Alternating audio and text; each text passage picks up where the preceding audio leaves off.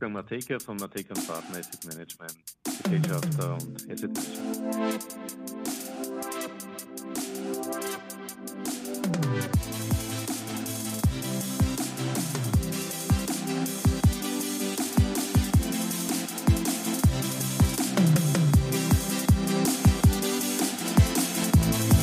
Ja, willkommen zu Triple M Matekas Market Memos auf Audio CD.at. Heute macht sich Wolfgang Mateka Gedanken zu synthetischer Energie. Die synthetische Zukunft. Wir müssen schon etwas aushalten. Jeden Tag eine neue Katastrophe, die uns via Medien erreicht.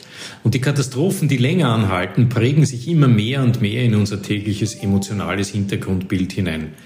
Die Doomstars dieser Zeit sind der Krieg in der Ukraine und der Klimawandel. Das an den Kapitalmärkten so stark adressierte Zinsänderungs- und Inflationsszenario ist bereits mit wachsendem Abstand dahinter. Zu prägend sind die Effekte der ersten beiden. Und wenn man schon mit dem Gewichten beginnt, dann verblasst sogar der Krieg vor den teilweise apokalyptisch verbrämten Klimabefürchtungen zum zeitlich begrenzten Horror.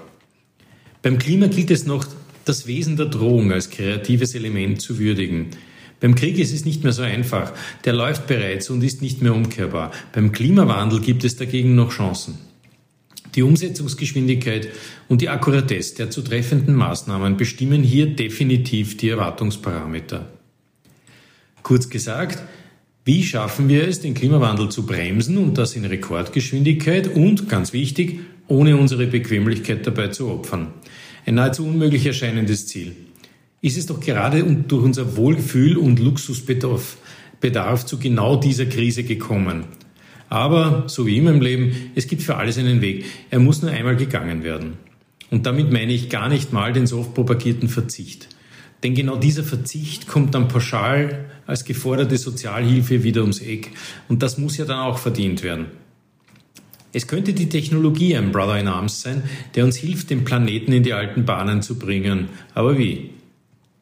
Carbon Capture, das Verfahren, wie man CO2 separiert, ist ja bereits des Öfteren beschrieben worden. Was zu zwei Effekten führte, wir wissen, dass es geht und wir haben überrascht erfahren, wie lange wir schon mit separiertem CO2 unsere Konsumbedürfnisse befriedigen. Vom widersprudelnden Ölfeld über Tiefkühlfleisch bis hin zum Nebeleffekt auf Popbühnen. Auch die Politik hat das Potenzial zumindest erahnt, macht aber wie immer die gleichen Fehler, sich selbst ultra wichtig zu nehmen und setzt noch ein Storage hinter Carbon Capture. Bedeutet, es muss nachgewiesen werden, wie lange sich das CO2 auch irgendwo binden lassen kann. Alles, was unter 10.000 Jahren ist, wird derzeit abgelehnt. Mittlerweile sind es aber ganze Industrien, die sich im Elektrozeitalter nicht mehr verstanden fühlen, die Druck auf neue Entwicklungen machen. Begonnen mit Lkw, über Schiffe hin zu Flugzeugen.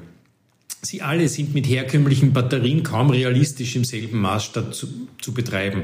Ohne den wirtschaftlichen Rückschritt zu riskieren, kann man diesem Problem nur mit Technologiewandel begegnen. Und der ist sogar in Sichtweite.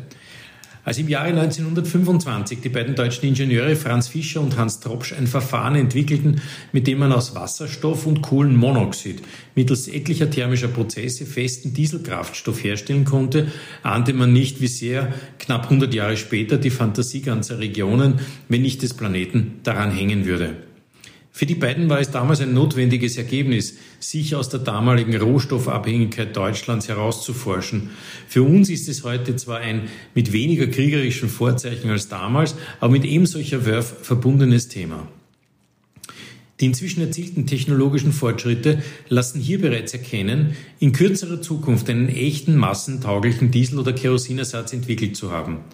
Das private Institut für Wärme- und Öltechnik gemeinsam mit der AVL List aus Graz haben das Verfahren verbessert und wollen bereits heuer mit einer Serienproduktion beginnen.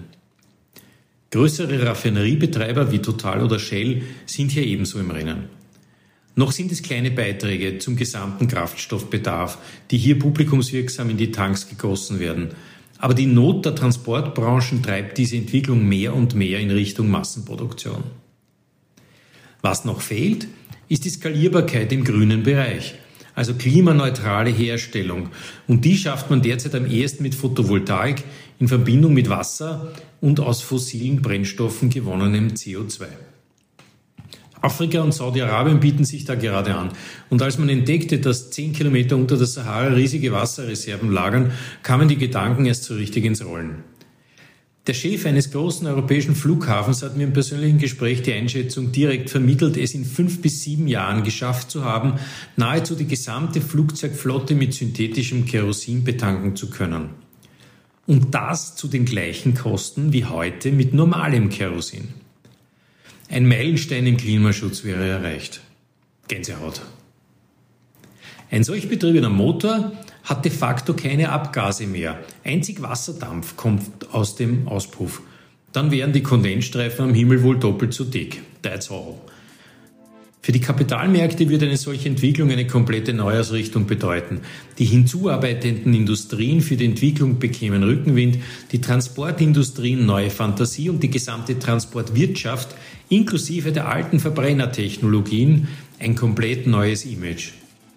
Ach ja, das meiste CO2 bekam man damals vor 100 Jahren genauso wie noch heute aus Kohle.